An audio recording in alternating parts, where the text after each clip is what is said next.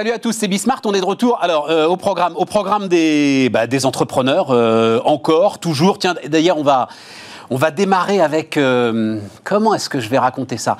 Un modèle d'entreprise très très intéressant, c'est-à-dire que, mais je le dirai au patron d'Armor qui sera avec nous dans quelques instants, ça me fait un peu penser à la façon dont Bolloré a récupéré un, un outil familial, un outil industriel familial en Bretagne en, en, complète déshérence, hein, faire du, du papier à cigarette, cigarette à rouler, et comment il, bon, voilà, il en a fait quelque chose de, de parfaitement industriel parce que vous aviez une compétence à exploiter. On va voir ça. Armor, vous allez voir l'histoire. L'histoire en plus, elle est euh, totalement dans la transition énergétique, donc euh, c'est pour ça que ça nous intéresse. Euh, entrepreneur aussi du côté, tiens, du côté du prêt-à-porter, du côté de la mode et particulièrement du côté de la mode masculine. Et puis quelques éléments de réflexion, comme j'aime bien le faire cette fois-ci avec Erwan Lenohan qui sera avec nous, l'associé d'Altermind. euh, oui, d'Altermind. Euh, on parlera de, euh, alors, l'efficacité de la dépense publique, ou plutôt la capacité que pourrait avoir le public aujourd'hui à essayer de planifier l'action des entreprises. Allez, c'est parti. On est de retour avec euh, Hubert de Boisredon qui est avec nous, le PDG d'Armor. Bonjour Hubert. Bonjour Stéphane.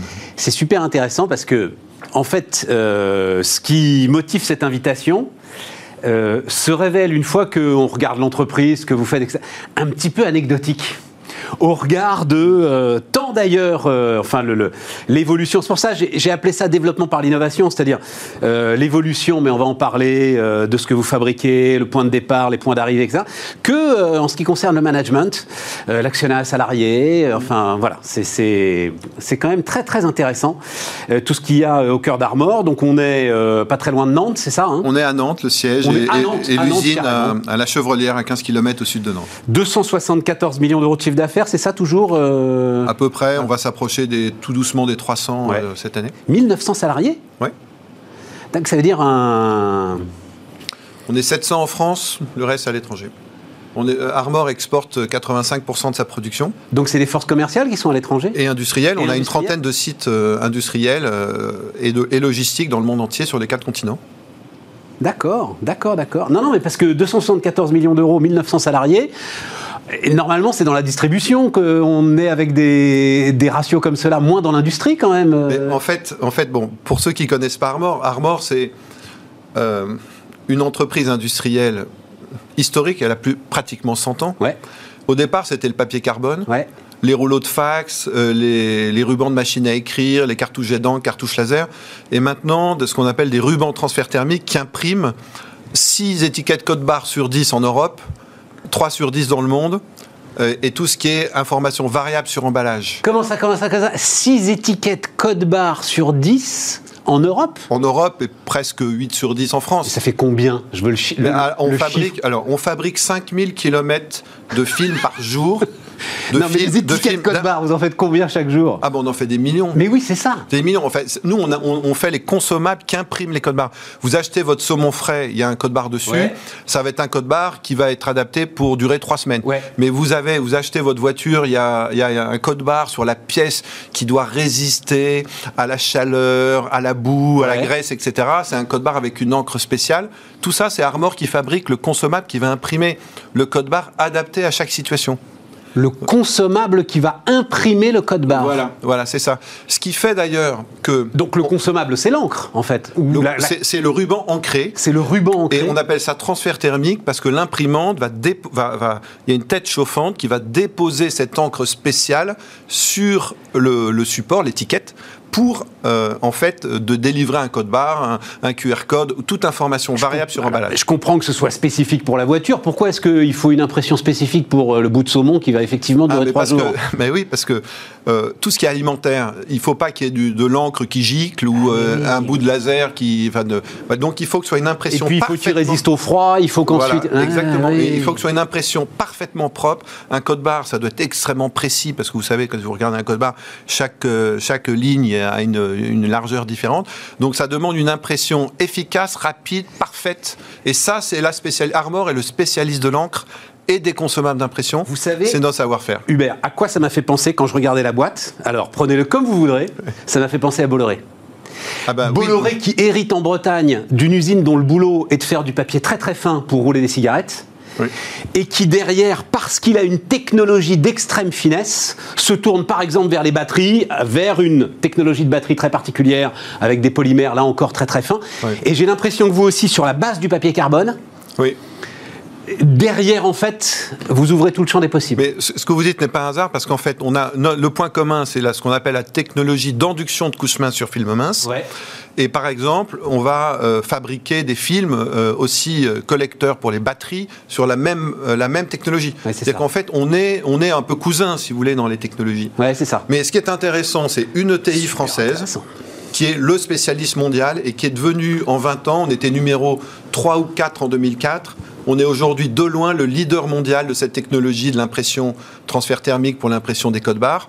Et là où c'est intéressant. Oui, mais alors c'est là que je suis presque un peu déçu par le chiffre d'affaires. 274 millions d'euros. Parce qu'on est, on est sur. leader mondial, donc. Euh, ah, vous savez, le code barre c'est petit et on est sur, on est sur une niche de marché. Ouais, c'est ça. On est sur un marché global qui va faire à peu près un milliard d'euros. mais d'où alors, effectivement, le sujet qui devient super important, parce que je suis leader avec 274 millions d'euros, donc il faut que je parte ensuite sur euh, d'autres territoires. Oui. Et là, si vous êtes là, là aujourd'hui, maintenant, c'est euh, cette annonce donc de films photovoltaïques.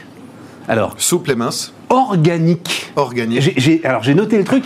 Film photovoltaïque organique souple. Mais organique, de quoi organique? Organique, ça veut il dire. une vie propre le film Organique, ça veut dire sont des dérivés d'oxygène, d'hydrogène, de carbone. Il n'y a aucun métaux rare. C'est 100% développement durable.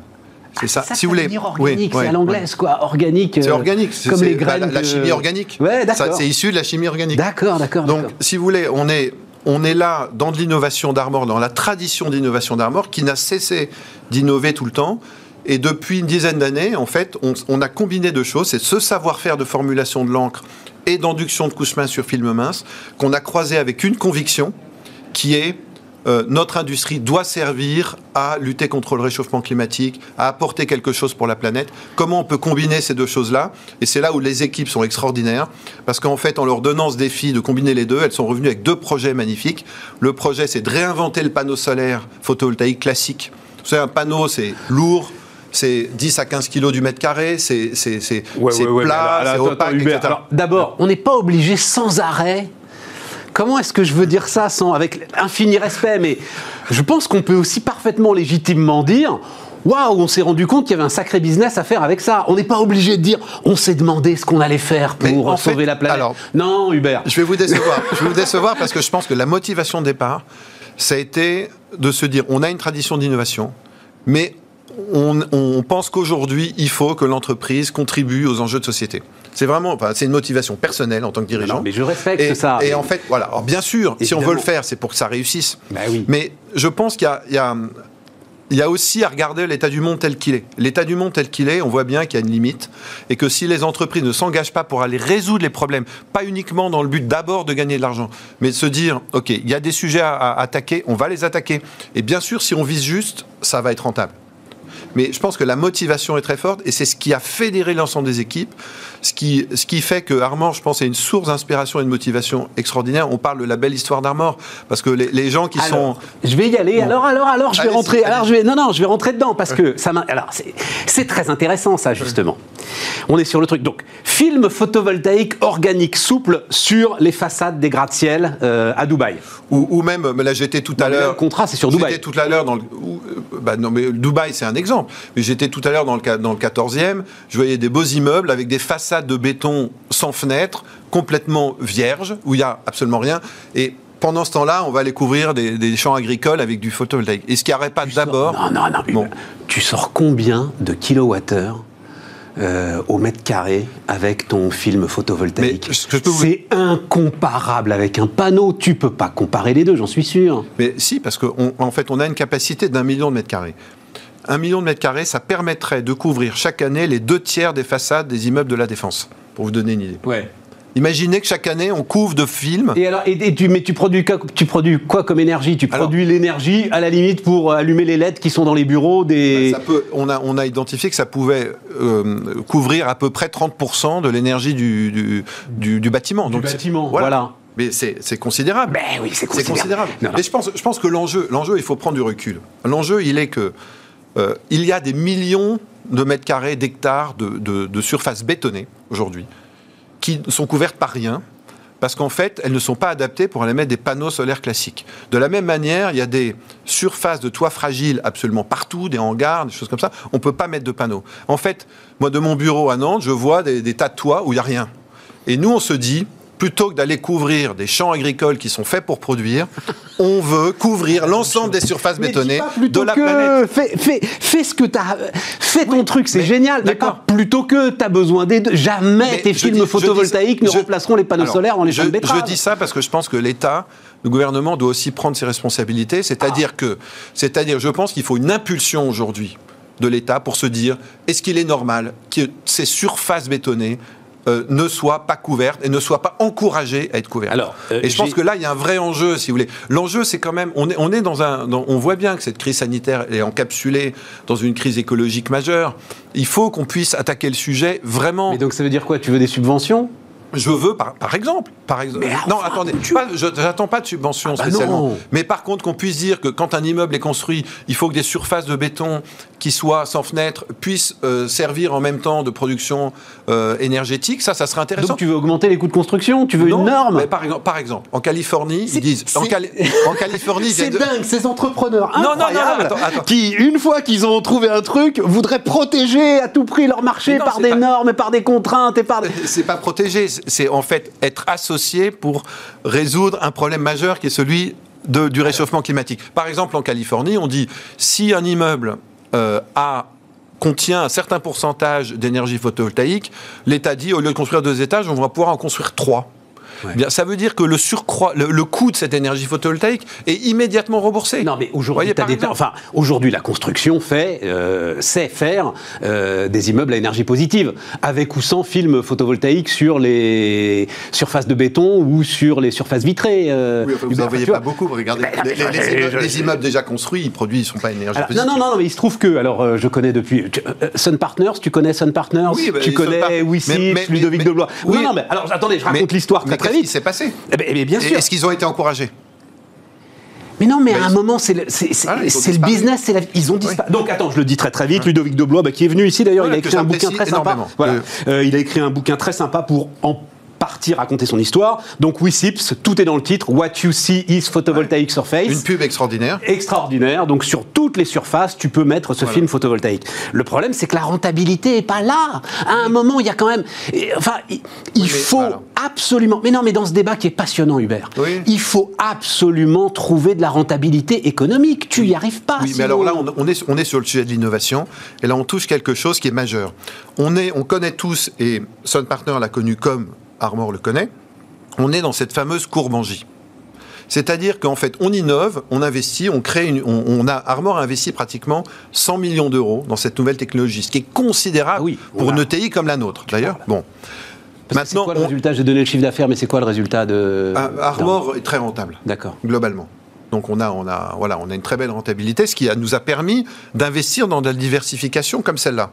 Bon, maintenant, 6 millions d'euros, ça doit être plusieurs années de résultats quand bien même. Sûr, c'est sûr, c'est sur, C'est sur 10 ans. c'est à peu près 10 millions par an, ce qui est pour nous une taille comme la nôtre considérable.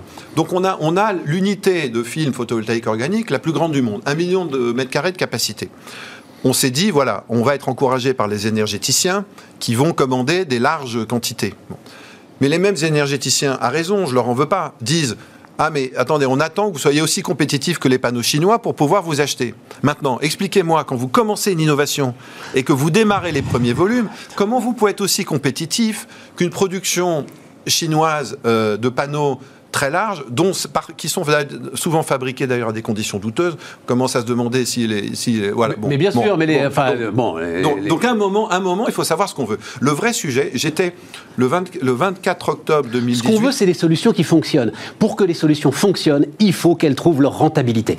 Oui, mais il y a le moment de l'impulsion du démarrage. Et ça, parce que sinon on n'innovera jamais. Le président de la République... Tous les inventeurs du monde, à ce moment-là, vont vouloir être soutenus d'une manière ou d'une autre par euh, les autorités. C'est bien le cas. Est-ce que la France n'a pas soutenu au départ le Concorde, le TGV, les grandes innovations le crédit d'impôt recherche, tu as énormément de dispositifs pour soutenir ton innovation aujourd'hui. Oui, oui, mais c'est pas suffisant. En fait, le sujet, le sujet, est-ce que... Ah, non, mais le sujet... c'est intéressant. Hein. Le, sujet, c'est est-ce que l'État, comme euh, client potentiel, se dit à un moment, on a des milliers de mètres carrés de bâtiments bâtiment de la défense à Ballard, euh, le ministère de l'économie, Et etc. je passe des contrats. Mais est-ce que nous, en tant qu'État, qui disons qu'on veut s'engager euh, pour dans les accords de Paris, euh, le développement durable, est-ce que on passe le pas de dire, bah, on aimerait que nos, nos bâtiments soient couverts d'énergie photovoltaïque, oui ou non Ça, ça m'intéresse. À ce moment-là, Ben on voilà. se retrouve dans une logique de marché. Voilà, mais moi, c'est tout ce Mais que je demande. Tout ce que je demande, font c'est un que- appel d'offres parce que tu as Ben, peut-être des concurrents quand même. Il faut des appels d'offres ciblés sur des innovations du style. Nous, on sait faire. Le, notre film Soup, ce qui est intéressant, il peut couvrir des courbes. Il est translucide, donc il peut couvrir du vitrage. Bah oui, c'est ça il qui est peut, super important. Il peut, il peut couvrir des toitures qui, cons- qui, qui contiennent euh, des cheminées, des machins, parce qu'il peut être découpé.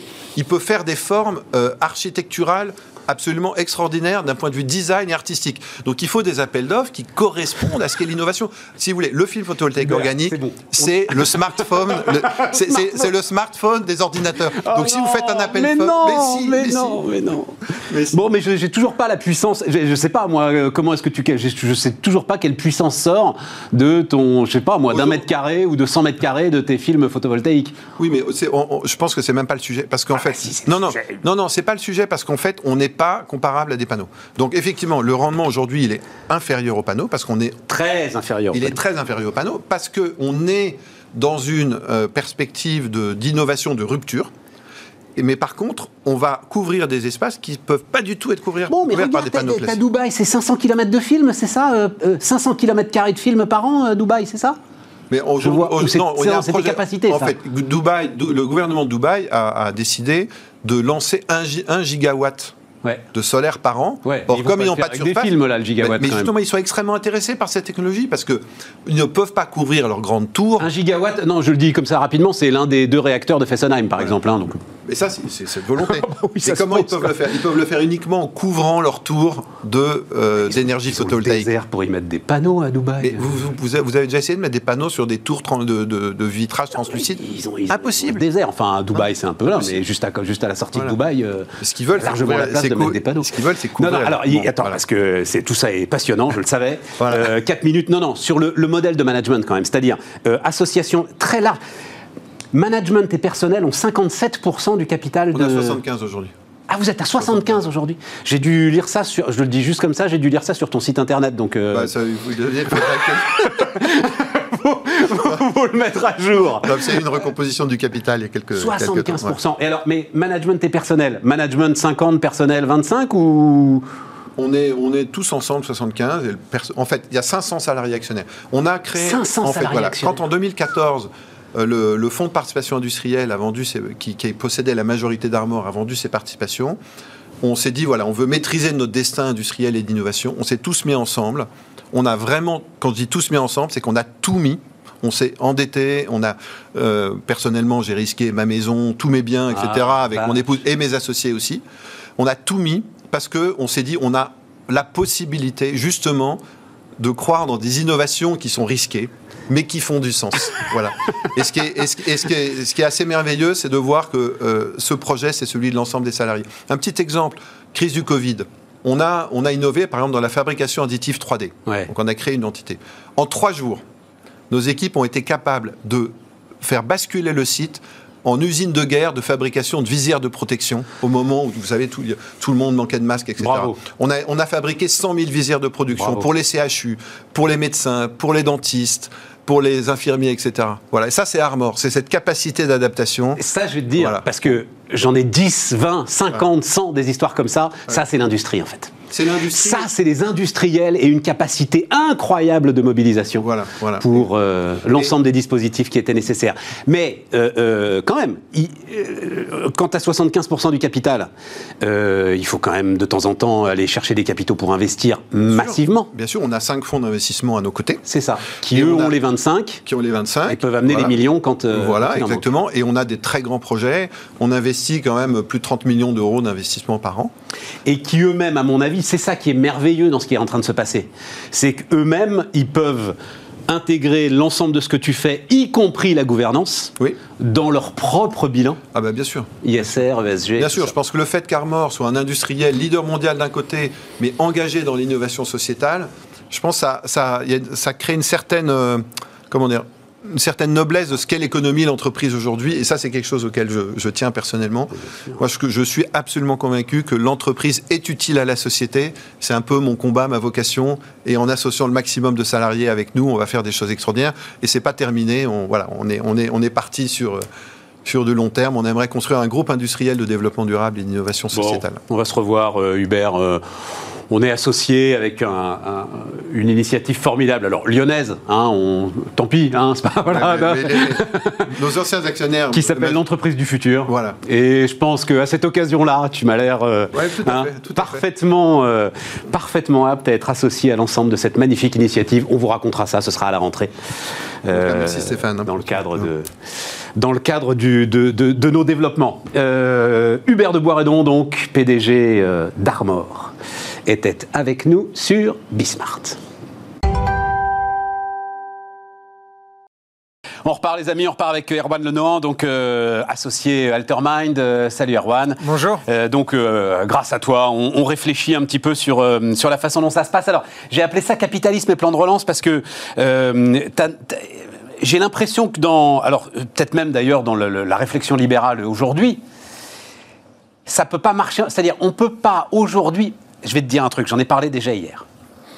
J'ai été frappé au moment de, je vais peut-être en parler toute la semaine, au moment de l'inauguration du train de nuit Paris-Nice. Je sais pas si c'est quand même une scène. moi qui ai 56 ans, j'ai eu l'impression que je retombais en enfance. J'avais un Premier ministre euh, dans un costume noir qui tenait un téléphone à l'ancienne et qui était ravi qu'on puisse faire Paris-Nice euh, en une nuit. Oh. Et, euh, ben oui, et 1980, euh, alors on va laisser de côté la carte à puce, mais la France c'est le TGV euh, qui vraiment démarre. Personne, enfin on met tout le monde à la rue, le monde entier. Euh, Minitel, Direction Générale de Télécom, on brocarde Minitel aujourd'hui, 80 le Minitel. Elon Musk en 95 lancera en Californie un truc qui ressemble à nos pages jaunes qui étaient déjà sur le Minitel, donc carte à puce, grosse impulsion, l'agnon, etc. et tout, voilà.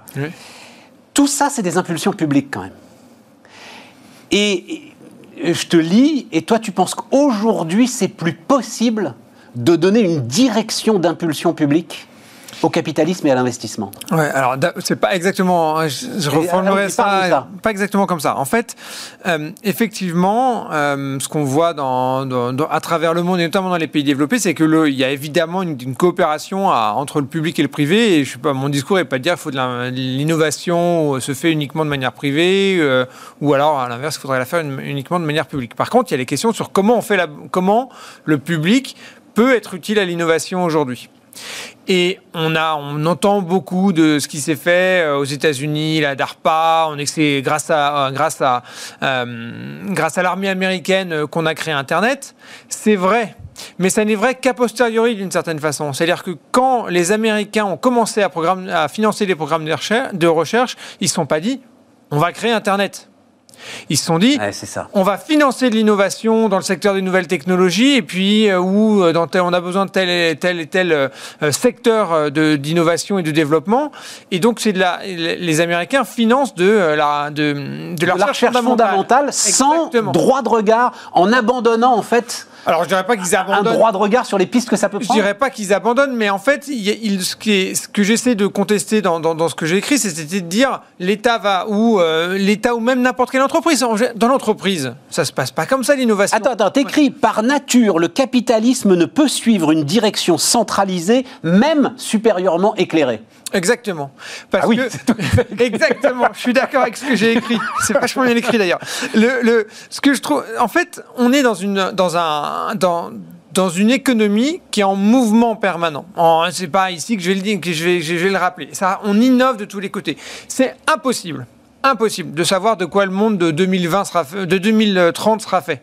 Personne ne peut dire, ne peut dire ça, ça marchera, ça, ça marchera pas. On peut avoir des intuitions et ça. Et le rôle du secteur privé est justement d'aller tester.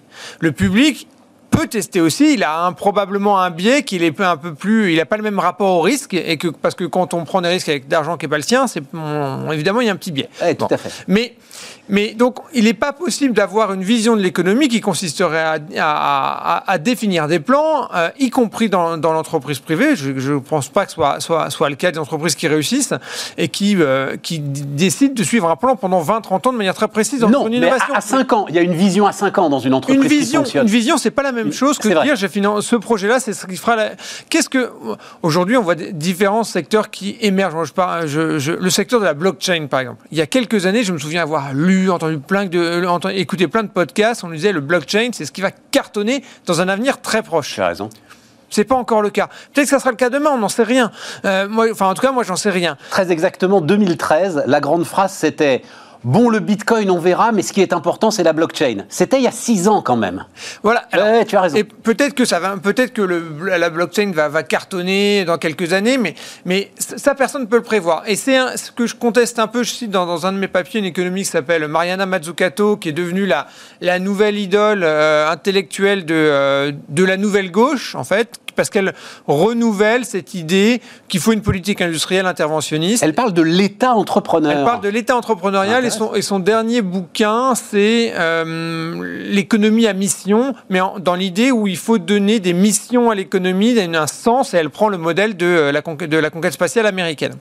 Et, euh, et effectivement, on voit, c'est assez attrayant de se dire, bah oui, il faut que on, va vers tel, vers tu peux dire que le zéro carbone, ça peut être un nouveau programme Apollo, effectivement. Exactement. Mais dans ce cas, la question, c'est comment on le met en œuvre. Et la, difficulté, ce qui me semble contestable dans ce qu'elle écrit, euh, et ce qui a été contesté notamment par d'autres que moi, bien plus brillants que moi, c'est de dire euh, ça, on a non seulement on peut fixer un objectif, bon, mais qu'en plus euh, unique ou euh, principal fixé par l'État, et qu'en plus on va tout mettre en œuvre pour en, définissant les programmes pour y arriver. Ça, ça ça, ne marche pas comme ça. Et il y a quelque chose de révélateur derrière ça, au fond, qui pour moi montre une profonde incompréhension de ce qu'est l'économie et de ce qu'est l'innovation. Il y a une espèce de rêve de si on arrive à désigner ce qu'il faut faire et comment il faut le faire, on va être dans une espèce de monde à peu près paisible, à peu près stable et stationnaire. Et ça, ce n'est pas vrai. On est dans, on est dans une lessive permanente. Euh, euh, quelqu'un euh, que Bismarck connaît bien aussi, qui est Maxime Zbei, Génération Libre, réfléchit sur ces questions-là. Il est probablement lié à la, au vieillissement de la population, à un rapport au risque qui est différent, à une volonté de stabilité qui est probablement différente quand on progresse dans la vie que quand on est plus jeune. Et, et je trouve que toute cette tout ce discours sur le pilotage de l'État, particulièrement dans la société d'aujourd'hui, est révélateur de ça également. Oui, mais la force de l'État, justement, c'est son rapport au risque.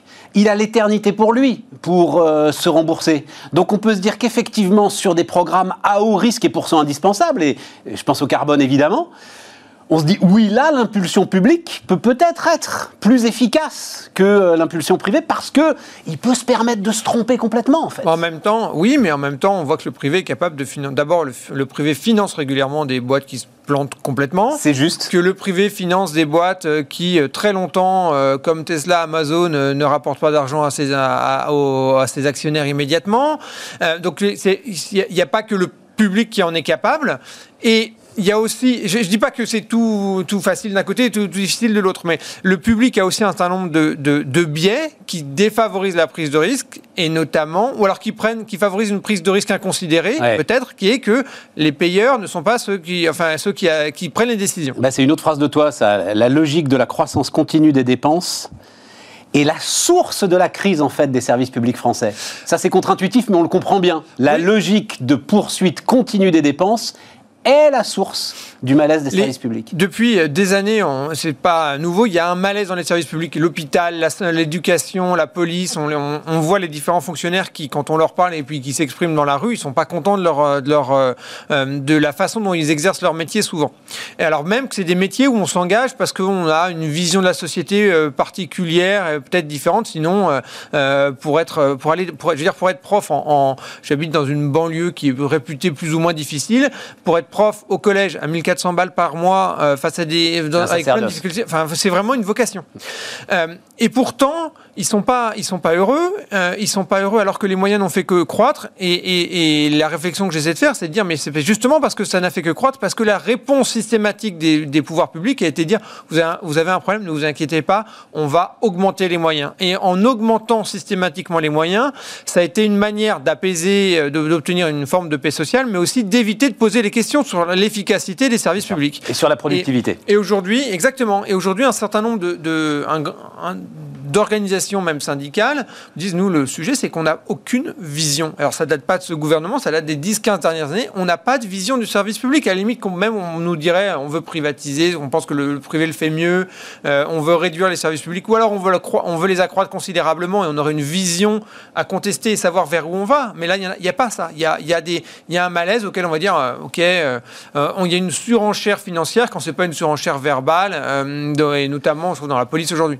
Et donc, en réconciliant les deux, là, finalement, le, alors, je veux surtout pas dire du mal de l'actuel plan de relance parce que euh, bah, on en reparlera un jour, mais tous les témoignages que j'ai, moi qui remonte des entreprises, etc., montrent que ça fonctionne, que c'est efficace, que c'est sur des projets bien identifiés, que c'est de la subvention, quelques centaines de milliers d'euros, qui permettent de faire avancer des choses pour vraiment moderniser l'outil de production.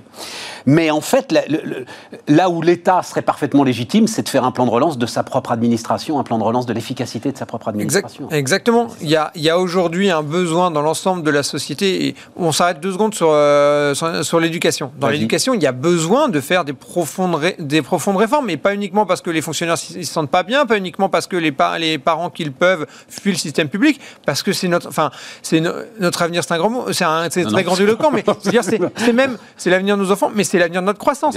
Si on a un enseignement supérieur qui périclite, comme c'est le cas aujourd'hui, des écoles, euh, un enseignement primaire qui périclite depuis, et tout ça depuis des années, à nouveau, c'est pas une question de, du dernier mandat. Hein. Euh, eh bien, on, hypothèque notre croissance à long terme.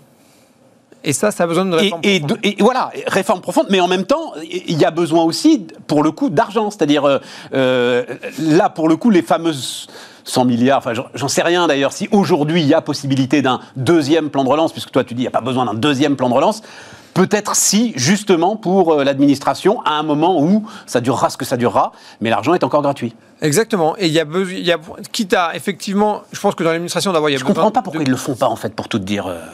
Parce que parce qu'ils votent pas, parce qu'ils veulent euh, ils veulent essayer de favoriser d'éventuels électeurs. Enfin, moi je pense que c'est euh, j'ai une chronique dans l'opinion. La première chronique que j'ai faite en 2016, euh, elle s'appelle Choix publics parce que j'essaye d'utiliser parfois les, les, concepts de l'école économique qu'on appelle des choix publics, qui analysent les décisions politiques comme, comme des décisions économiques. Et l'un des enseignements des, des, du choix public est que pour réaliser une réforme de l'État, il ne faut pas que ce soit euh, fait par des fonctionnaires. Il faut des gens extérieurs. Parce que ça, assez, ça s'explique assez facilement. C'est quand on est issu du sérail, d'abord on a plein de, on voit un certain nombre de complexités qui nous arrêtent. Et puis à un moment, ça revient à dire à des gens avec qui on a bossé longtemps, bah en fait, euh, t'es dehors. Ou alors ton métier n'a plus de sens. Et, et, et l'expérience, c'est ce que montrent ces économies, c'est que ça passe mieux, c'est plus facile quand c'est des gens qui n'ont, pas des intérêts euh, objectifs dans le, dans, dans, le système. Et donc, il vaut mieux des gens extérieurs au système. Je pense qu'aujourd'hui, on a un, un, un, un gouvernement euh, qui est issu de la fonction publique et donc ça a ses qualités et ses défauts. Et parmi les défauts, c'est que c'est, probablement pas sa, la, sa priorité, probablement pas de, de réformer l'action publique. Erwan Lenoir, associé Altermind, qui était avec nous sur Bismart. On repart les amis, on repart avec euh, Adrien Porte. Il y a plein de trucs euh, à raconter autour de Panam Collection. Bonjour Adrien. Bonjour Stéphane. On va voir. Euh, on est dans le prêt-à-porter, hein, voilà, innover dans le prêt-à-porter. Mais d'abord, alors, alors oui, on va voir une série d'images. Donc ça, c'est bah, ce que fait Panam Collection. Hein. Exactement. Où tu as quand même une vision du couple. Vous avez choisi les. Celle-là. en fait, ça, euh, c'était un shooting qu'on a fait début décembre. Il faut pas que tu regardes. Voilà, parce que tu es plus face au micro si tu regardes l'image, tu les connais pas. Ça, c'est un, shooting qu'on a fait début décembre sur le thème Ma copine vient se confiner chez moi et elle n'a pas pris de vêtements. Et donc, du coup, on a essayé de recréer euh, différentes scènes de la vie quotidienne pour montrer que les femmes pouvaient aussi porter nos vêtements. Et euh, pour vraiment, parce que comme je vous l'expliquais, c'est que Panam Collection veut vraiment une marque euh, qui s'ancre dans le quotidien de nos clients. Donc euh, on s'est dit, tiens, on va reproduire des scènes de la vie quotidienne du couple de manière drôle et humoristique. casser certains clichés, parfois aller, dans le sens des clichés aussi. Ah parce oui, que, non, non, non, les clichés ont toujours un fond de vérité. On va voir les autres images. Alors pardon hein, pour ceux qui euh, nous écoutent en podcast ou, ou ceux qui nous écoutent à la radio, mais je le dis très vite, il y, avait une, il y en avait une où le pauvre gars était obligé de faire des pompes pendant que Sanala mange la blague de chocolat. voilà. Là, c'est avec des gants de boxe. Euh, bon, mais, mais, surtout, il est, il est placide. C'est-à-dire qu'il prend ça avec philosophie. Exactement. Il se dit, voilà, c'est ça le couple moderne. Voilà. Et là, on est plus dans quelque chose de, de classique. Bon, alors, allons-y. Euh, D'abord, euh, tu vas me. Alors, c'est pas la première fois qu'on en parle, mais maintenant, ça y est, elles sont là, absolument partout. DNVB. Digital Native Vertical Brands. Qu'est-ce que c'est que ce nouvel objet? Au cœur de l'actualité économique Alors, une DNVB, c'est euh, une marque, pour citer la, on va dire la papesse des DNVB en France, Viviane Ipskier. C'est une marque qui est née sur le web dans le but de répondre à une attente spécifique d'une communauté. Donc, euh, si on l'applique par exemple à Panam Collection, Panam Collection est né il y a environ 4 ans sur Internet. Et euh, notre mission numéro un à l'époque, c'était, enfin à l'époque et toujours, c'était vraiment d'essayer de revisiter les essentiels du vestiaire masculin avec humour et de lutter contre les stéréotypes de la masculinité. Alors chez Panam, on a fait le choix de l'humour pour euh, rendre la mode moins hautaine et plus accessible. C'est-à-dire qu'aujourd'hui, si la marque s'appelle Panam, par exemple, c'est pour prendre le contre-pied de Paris. Aujourd'hui, quand on évoque Paris, on pense aux grands magasins, à l'avenue Montagne, où finalement, et ces boutiques de luxe, où finalement ni les Français ni les Parisiens ne se rendent. Alors que Paname, pour moi, c'est le côté un peu drôle et décontracté de la capitale, là où on se retrouve pour flâner et boire des verres en terrasse avec des, avec des amis. Et enfin, ce qui fait aussi la singularité de Paname Collection, c'est aussi le fait qu'on ne veut pas d'une mode qui promeut un style de vie utopique à ses clients. On ne veut pas leur dire euh, devenez cet homme-là, vous incarnerez le bonheur et la réussite. c'est vrai, c'est ce que font la plupart des marques de mode aujourd'hui. Elles sont là, ils disent voici l'image parfaite de l'homme. Bah, on nous donne envie, quoi. On donne envie, mais au final, qu'est-ce que c'est que l'épanouissement, Stéphane? L'épanouissement, c'est être soi-même. Oh là, dis donc ah c'est vrai, ça, va, ça vient d'une démarche très philosophique derrière tout ça. Mais ouais, mais ouais, mais ouais. Et en fait, ce qu'on s'est rendu compte, je parle pour moi, mais je parle. Euh, c'est pas si nouveau que ça quand même. Non, c'est pas si nouveau que ça. Parce que j'y pensais euh, en préparant cette interview, quelque chose qui m'est revenu hum. euh, d'il y a 40 ans. Lévis, on finit toujours par se trouver. C'était, le, c'était la, baseline de Levis. On finit toujours par se trouver. Euh, après, il y a eu une écoute que toi avec Sprite, etc. Donc c'est un peu dans cette veine-là quand même. C'est hein. exactement dans cette veine-là. Et en fait, nous, ce qu'on veut, c'est, c'est vraiment que nous, en fait, notre mission numéro un, c'est vraiment que nos clients ils sont bien dans leurs vêtements, qu'ils aient confiance en eux le matin pour pouvoir vraiment passer une bonne journée et s'épanouir. Et ce qui est hyper important, être bien dans ses baskets. En eux le matin. Non, mais alors, est-ce que tu. Parce qu'il euh, il y a eu pas mal de tentatives hein, qui ont été mm. faites euh, euh, sur le net autour de la mode ou du prêt-à-porter masculin. Parce que je pense, la première des démarches, c'est que fondamentalement, enfin, on n'arrive pas à s'y intéresser certains d'entre nous s'y intéressent et bravo à eux, hein, mais je crois que la grande majorité euh, des hommes, mais je parle sous ton contrôle, oui. Euh, le plus vite c'est réglé, le mieux on se porte, non? C'est un peu ça le. Alors c'est vrai et faux. Ah, vas-y, vas-y, vas-y, vas-y. Alors déjà, quand, quand j'ai créé Padam, j'avais un objectif en tête, mais ça va rejoindre un petit peu ce que tu as dit. C'est qu'est-ce que veulent les hommes aujourd'hui en termes de shopping? Ils veulent de l'efficacité. Est-ce qu'on a envie d'aller au cinquième étage d'une boutique à la recherche du rayon homme qui est complètement caché? Non. On veut de la qualité. Moi, quand je m'achète un jean et qu'il se trouve au bout de trois mois, j'ai l'impression de m'être fait arnaquer et c'est quelque chose que je déteste. et enfin, on est souvent à la recherche de conseils. Les hommes sont conservateurs, mais parfois ils voient des pièces qui les titillent. Ouais, mais c'est ça. En et qui veulent un petit peu oser. Et si une marque finalement arrive à réunir ces trois ingrédients, l'efficacité, euh, la qualité et la partie conseil, ben, on a des clients extrêmement fidèles. Toi-même, je suis sûr que tes costumes et tes chemises, tu les achètes toujours au même endroit, non? On a déjà. C'est vrai ou pas? Non, mais on en a déjà parlé dans cette émission, donc je ne voudrais pas que ça. Oui, oui, non, mais je te le confirme. Ok. je te le confirme. Donc, le, 3, les mêmes, euh, les chemises, les mêmes. Exactement. Donc l'efficacité, nous, on l'a adressée via euh, notre modèle digital. Aujourd'hui, à la mi-temps de son match de foot, un client peut renouveler l'intégralité de son vestiaire, car on couvre vraiment l'intégralité du vestiaire chez Panam Collection. Deux jours plus tard, il, est, il a tout chez lui ou dans son point relais de son choix. La qualité, fait, on a fait le choix de ne travailler qu'avec des matières premières naturelles, que l'on confie à des ateliers de renom euh, au Portugal, en Italie principalement, afin de vraiment créer des vêtements qui vont durer dans le temps. Et moi, ma plus grande fierté, c'est quand j'ai un client qui vient trois ans plus tard avec son chino euh, un peu patiné, qui me dit, vous voyez, je le porte encore. Donc ça, c'est vraiment... Son chino, je sais pas ce que c'est qu'un chino. Un chino, c'est un pantalon qui est dans une toile de coton assez classique. Euh, tu vois, tu, si tu vois ce que c'est, tu sauras ce que c'est. tu pourras venir les essayer bah, si tu veux. C'est ce qu'on a vu là. Euh, c'est un pantalon assez, assez classique du vestiaire masculin. Et enfin, le conseil de style, nous, ce qu'on fait vraiment, c'est que donc on revisite, on est parti. Les hommes sont conservateurs.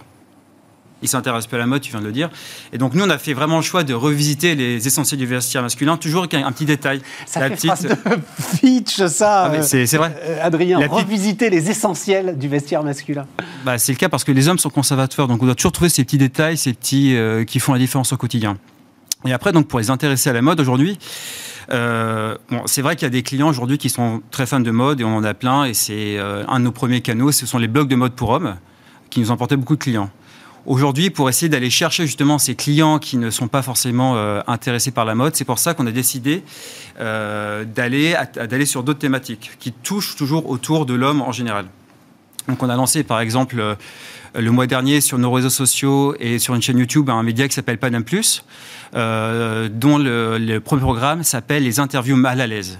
Dans les interviews mal à l'aise, on reçoit des humoristes comme Pascal Légitimus, Boudère ou Paul de Saint-Cernin. Et le but de ces interviews, dans un cadre très décontracté, est de montrer qui est l'homme derrière l'artiste afin vraiment de travailler le côté aspirationnel. Parce que finalement, parce que finalement, quelle est la différence entre ces artistes-là que tout le monde connaît et la plus, on va dire, le commun des mortels c'est qu'un jour, ils ont osé. Ils ont juste osé dire tiens, je vais poursuivre ma passion. Et aujourd'hui, on constate qu'il y a de plus en plus d'hommes en fait qui euh, n'osent pas, qui sont bien, ils sont cadres sub, dans des, ils ont des beaux salaires. Mais il y en a, il y a vraiment plein de gens qui commencent à faire la crise de la trentaine hyper tôt. C'est vrai? J'en fais partie. Mais oui, la trentaine, moi, pas de crise de la trentaine. Ah, bah, si. si tu fais une crise de ah, la si, moi, tu sais, j'ai fait, euh, j'ai fait une grande, parce que j'ai fait une grande école de commerce et je peux te dire que j'ai plein, plein de, de gens autour de moi euh, qui se posent des questions sur leur carrière professionnelle et qui finalement n'osent pas aller dans des euh, voies. Euh, ah oui, d'accord, je vois, dans ce sens-là. D'accord, d'accord. Donc, donc voilà, on travaille. des crises plus gérables que celles qui vont venir après. Voilà, Sans doute. Ouais, non, c'est pas. je laisse l'expérience parler. qui sont plus et, et, donc, ce qu'on cherche aussi avec Panam Collection, bah, c'est les attirer sur deux thématiques ou sur le ton de l'humour. mais attends, attends, parce que tu dis plein de trucs là, mais la première des choses, parce que vendre de la mode euh, full digital, mm. déjà ça c'est un pari quand même. Ça veut dire notamment pour les tailles, pour les essayages, pour euh, toutes ces histoires-là, ça veut dire qu'on accepte un taux de retour très très fort, j'imagine. Enfin en tout cas, des... pas spécialement, moins que sur la femme. Euh, Parce que les gars, ils ont euh, leur taille en tête. En fait, comme pour beaucoup de choses, c'est souvent la première fois qui est la, qui est la plus compliquée. Mais une fois qu'un client vient, il ah connaît sa taille. Voilà, c'est ça. Il revient tout le temps. C'est juste, nous, on a un showroom dans le Marais où les clients viennent parfois pour déclencher le premier achat. Mais alors, euh, digital native avec des magasins quand même? Non, non, c'est juste nos bureaux dans lesquels on reçoit des clients. D'accord. On a juste ah, aménagé une petite pièce pour les irréductibles qui ne veulent pas acheter en ligne. Et on fait tout vraiment pour les inciter à acheter en ligne, c'est-à-dire qu'on offre les retours on offre la livraison. Et, des, enfin, j'en sais rien. Et on a, on a des outils sur site internet. Voilà, c'est ça, des petits tips. Voilà, un client, il peut par exemple donner son âge, sa taille, son poids. Est-ce qu'il est baraqué? Est-ce qu'il a un petit peu de, un petit bidon, des poignées d'amour? Et derrière, on lui donne statistiquement, voilà. Donc on fait tout et après on a toujours des clients qui nous écrivent, vous pensez voilà, je suis 1m80, 75 kg, je suis entre S et M, donc euh, voilà, on, est, on leur répond aussi à toutes ces questions. Mais une fois qu'on a franchi cette étape du premier achat, derrière, les clients sont les hommes et je dis bien les hommes, sont vraiment des clients extrêmement fidèles. Et, une grande base de ton business model, c'est appuyer sur cette fidélité, sur l'idée. Exactement. Voilà. Il, voilà. il ira pas spontanément. Il faut vraiment que je le déçoive finalement pour qu'il aille chercher ailleurs. En fait, si on a, si la qualité est au rendez-vous et le style et l'expérience client, ce que j'ai dit tout à l'heure en préambule, ben, derrière, on a un trait photo. Euh, par exemple, on a à peu près 35% euh, de nos clients qui, euh, qui repassent une commande chaque année. Donc on a un très bon taux de, réachat. Et l'autre caractéristique de ces euh, DNVB, c'est aussi quand même de casser tous les intermédiaires. Exactement. Bah, nous, aujourd'hui, c'est très simple. Entre nos ateliers au Portugal et en Italie, il n'y a qu'un seul stop avant le domicile de nos clients, c'est notre plateforme logistique en Bourgogne. Donc on est vraiment une marque sans intermédiaire, ce qui nous permet aussi d'avoir euh, ce qu'on appelle dans le milieu des prix justes. Alors je ne suis pas forcément fan euh, de la terminologie juste parce que c'est qu'est-ce qui est juste ou pas? Mais c'est un autre sujet. C'est la deuxième grande question philosophique de cette interview. Exactement. Mais en gros, ce qu'on entend par juste chez les DNVB, c'est dire un prix où on marge moins que nos euh, concurrents traditionnels qui ont des boutiques, des revendeurs et des intermédiaires et qui, eux, forcément, quand ils vendent un produit, ben, tout le monde doit manger dessus. Alors que nous, ça nous permet finalement... Euh, on, voilà, on rembourse le produit, on finance la logistique et nos coûts fixes qui sont beaucoup plus faibles que ceux qui ont des, tout un réseau de boutiques et Une idée dans l'ensemble de tes réflexions, euh, une pression particulière, une idée autour du Made in France Tu disais, donc, euh, on est dans des, ateliers très qualitatifs, etc. Et tout. Est-ce que, je vois ta jeunesse, enfin, je sais que beaucoup de jeunes entrepreneurs aujourd'hui qui euh, ont ça un petit peu chevillé au corps. Donc je me demandais si c'était le cas de. Alors je vais peut-être pas me faire des amis, mais pas du tout. D'accord. non, mais ça m'intéresse. Il faut savoir, il y a beaucoup de. Alors déjà, il y a, enfin, il y a deux choses dans le Made in France. Déjà, c'est qu'est-ce qui est Made in France? Moi, je peux vous dire, euh, moi, enfin, à la base, je viens pas du tout du prêt-à-porter. Hein. Donc, quand j'ai fait le tour des ateliers au Portugal notamment, ou même euh, on, a, on, travaille avec un atelier qui est en Serbie, il nous raconte que parfois, finalement, la grosse partie du travail est fait au Portugal, et après, comme le, taux horaire coûte tellement cher en France, il y a quelques retouches qui sont faites en France. C'est ça, ce qui permet euh, quelques boutons, ce qui permet, voilà. Donc au final, qu'est-ce que c'est que du made in France? Même du made in Portugal, quand on a un tissu italien qui derrière est fait au Portugal avec des boutons qui viennent de France. Bon voilà, qu'est-ce que vraiment le made in France? Et de deux, le made in France pour le prêt-à-porter n'est pas forcément un gage de qualité. Aujourd'hui, euh, l'outil industriel, quand on va au Portugal, ils ont des outils extrêmement modernes. Et j'ai fait quelques, quelques ateliers en France et voilà, on a tenté du Made in France on n'a pas toujours eu des bons résultats. Donc, euh, bon, je vais peut-être pas me faire des copains. Mais non, mais, mais, attends, mais j'ai des tas de, mais j'ai des tas de, chefs d'entreprise m'ont raconté, des tas de chefs d'entreprise m'ont raconté ces histoires-là, absolument. Et, la difficulté en plus à ce que l'industriel vous fasse confiance, c'est-à-dire que vous êtes jeune, vous savez euh, à peu près de combien de pièces vous allez avoir besoin, vous savez que vous allez les vendre, vous avez toute, euh, toute, toute votre stratégie qui est claire, et l'industriel vous dit, bo, bo, bo, bo, t'es trop jeune, toi, non, non, non, je vais t'en faire deux fois moins. Et après, il faut ramer pour aller avoir l'ensemble de ce dont on a besoin, parce que finalement, vous aviez raison, vous les avez vendus. non, non, non, j'ai des tas d'histoires. Moi, ça m'intéresse beaucoup. Et même le client, je suis pas sûr qu'il soit, quand on voit le, prix que coûte le Made in France, je pense qu'aujourd'hui, le client n'est pas prêt à le payer. Il y a un vrai, il y a un vrai coût pour une chemise faite en France et au Portugal. Est-ce que le client est prêt, si on applique nos taux de marge, à payer sa chemise peut-être, euh, j'en sais rien, 80 euros plus cher, 100 euros plus cher? Je pense pas. Et aujourd'hui, le Portugal, l'Italie, ça reste l'Europe. Ce sont des pays qui respectent des, normes sociaux. Un tout dernier point, parce que ça tourne très vite, parce que tu l'as dit là aussi. Donc, tu, crées du contenu, en fait. Oui. Hein voilà. Du contenu qui, qui vraiment rien à voir avec euh, une démarche commerciale classique. Et ça, tu penses, c'est une dimension que doivent absolument avoir les, je vais dire, alors retailer, on peut dire retailer, hein, même si c'est euh, si c'est à travers le, web. C'est bah, une, dimension qu'il faut avoir pour donner. Euh... Une DNVB, je pense aujourd'hui, si elle veut vraiment exister et survivre, elle a vraiment besoin d'un média. Ouais, c'est ça. Si on n'a pas de média, on n'a pas de contenu. Qu'est-ce qui va finalement parce que derrière, n'importe C'est ça qui va donner l'identité de sa marque, c'est ça qui va donner la chair à ta marque. C'est pour ça que nous, on veut parler d'humour, c'est pour ça qu'on veut, c'est comme ça qu'on va s'ancrer dans le quotidien de nos clients, c'est comme ça qu'on va ne pas parler que de mode, parce que finalement, la mode, c'est très cloisonnant. Non, alors qu'il y a plein de choses dont on veut parler. Aujourd'hui, c'est ça la force du digital, c'est qu'on arrive à aborder plein de thématiques différentes avec nos clients. On parle d'humour, on va, on va lancer des tutos de danse aussi. Enfin, on a plein de petits trucs comme ça, de petits projets, qui fait qu'on prend du plaisir au quotidien. Et surtout, on n'est pas, à la base, on n'est pas des modeux, et donc on veut vraiment euh, avoir une mode très accessible qui vraiment s'ancre euh, au service de notre communauté. Et une marque qui, à ce moment-là. Euh, voilà. Et l'humour, si on revient sur les premières photos du shooting, par exemple, c'est voilà, on a vraiment voulu dire tiens, et regardez nous comment on fait de la mode, c'est notre vision, beaucoup plus humoristique et accessible euh, que d'autres marques. Adrien Porte, donc, le fondateur de Panam Collection, était notre invité sur Bismart. Dernière partie, on va terminer avec Olivier Binet, le président de Caros. Bonjour Olivier. Bonjour. Caros, c'est magnifique, hein, très, Merci. Ah ouais, très, très beau. Olivier, il y a, euh, je le disais là aussi en sommaire, je, je fais le vieux combattant maintenant, parce qu'il y a, il y a 16-17 ans que je m'intéresse de très près à la matière euh, microéconomique. Oh, j'en ai vu des gars qui, euh, comme toi, se sont attaqués au covoiturage courte distance. Ouais.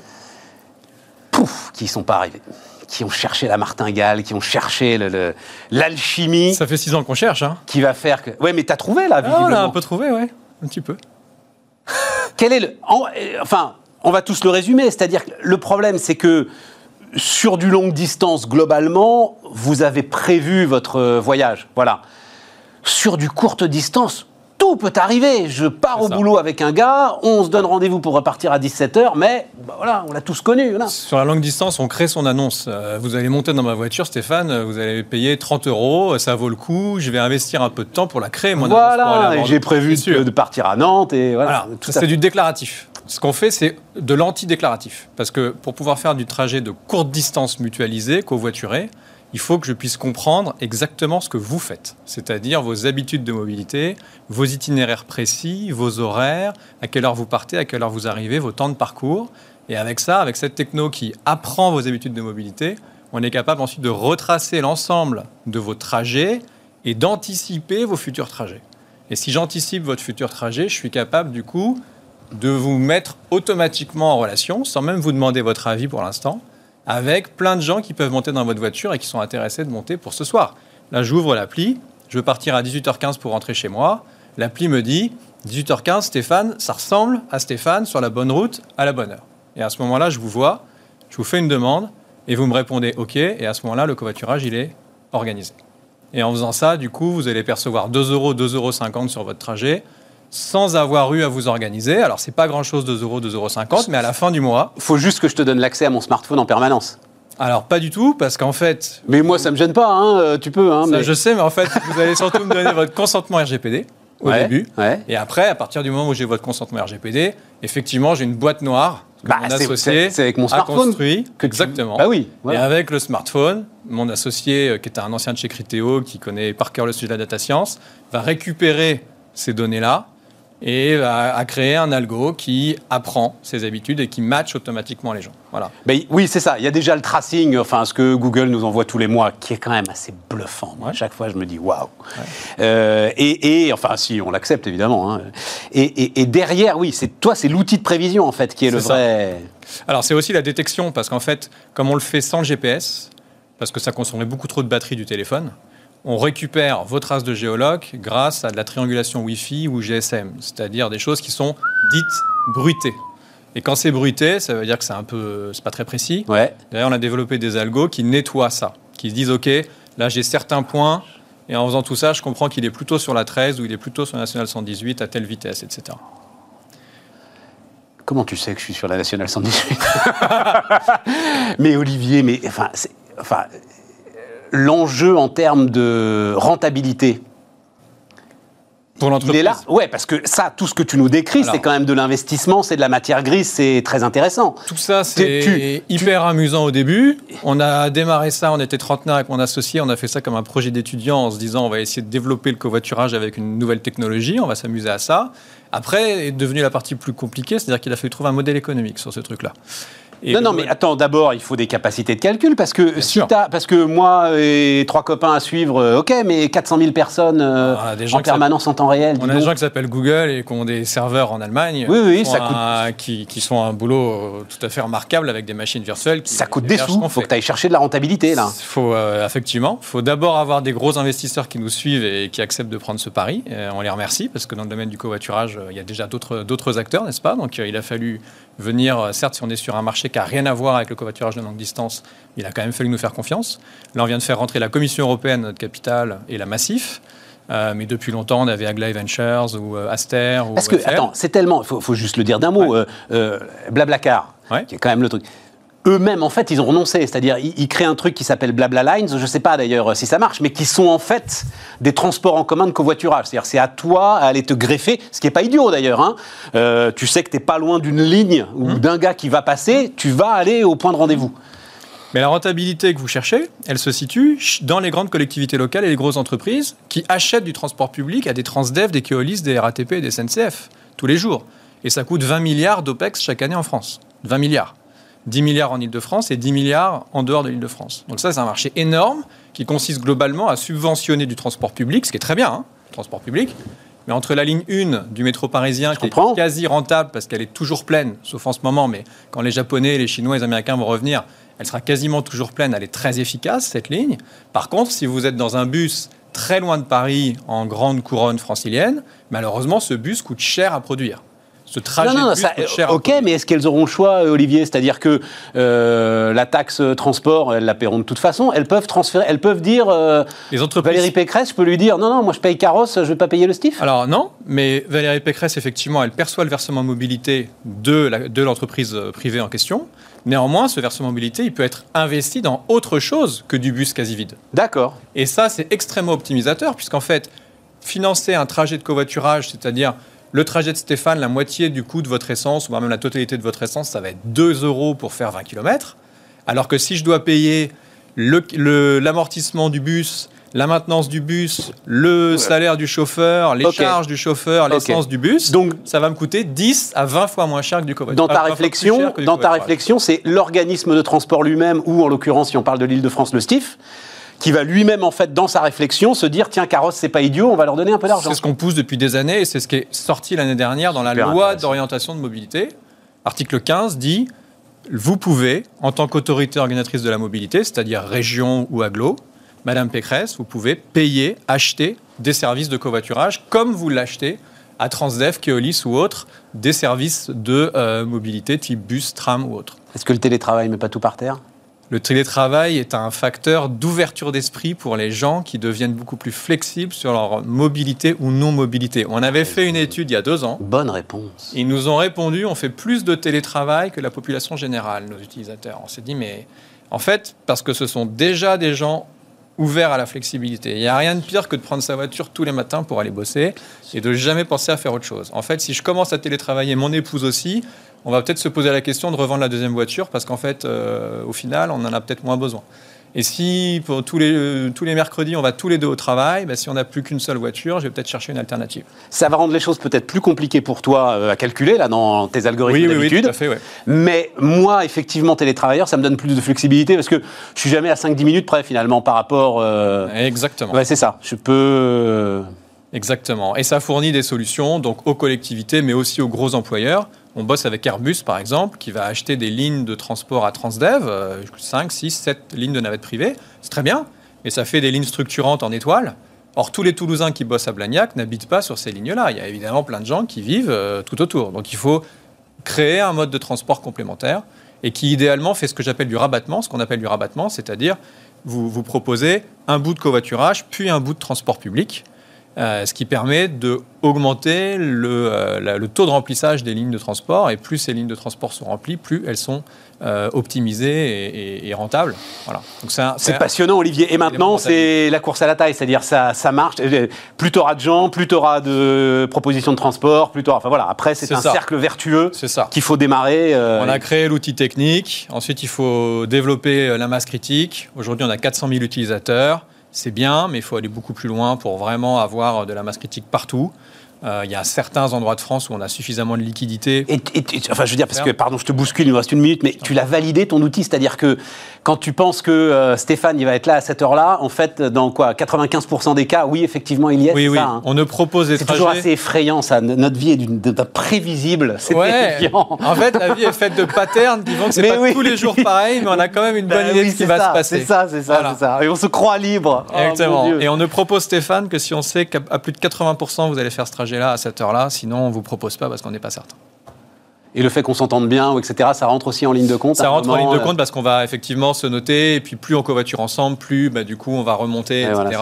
Mais ce qu'on cherche à éviter, c'est que Stéphane soit obligé de covoiturer avec Olivier tous les matins et tous les soirs. Parce que la vérité, c'est que même si on s'entend bien, vous n'avez peut-être pas envie d'être tous les jours dans ma voiture, n'est-ce pas? Oh, Vous avez pensé à tout. Ah, c'est passionnant. Passionnant. Voilà. Bravo. on vous trouve plein de gens différents pour covoiturer en fonction des jours. Ça s'appelle Caros. Voilà pour euh, terminer cette euh, magnifique émission Quoi de neuf? Et on se retrouve demain sur Bismarck.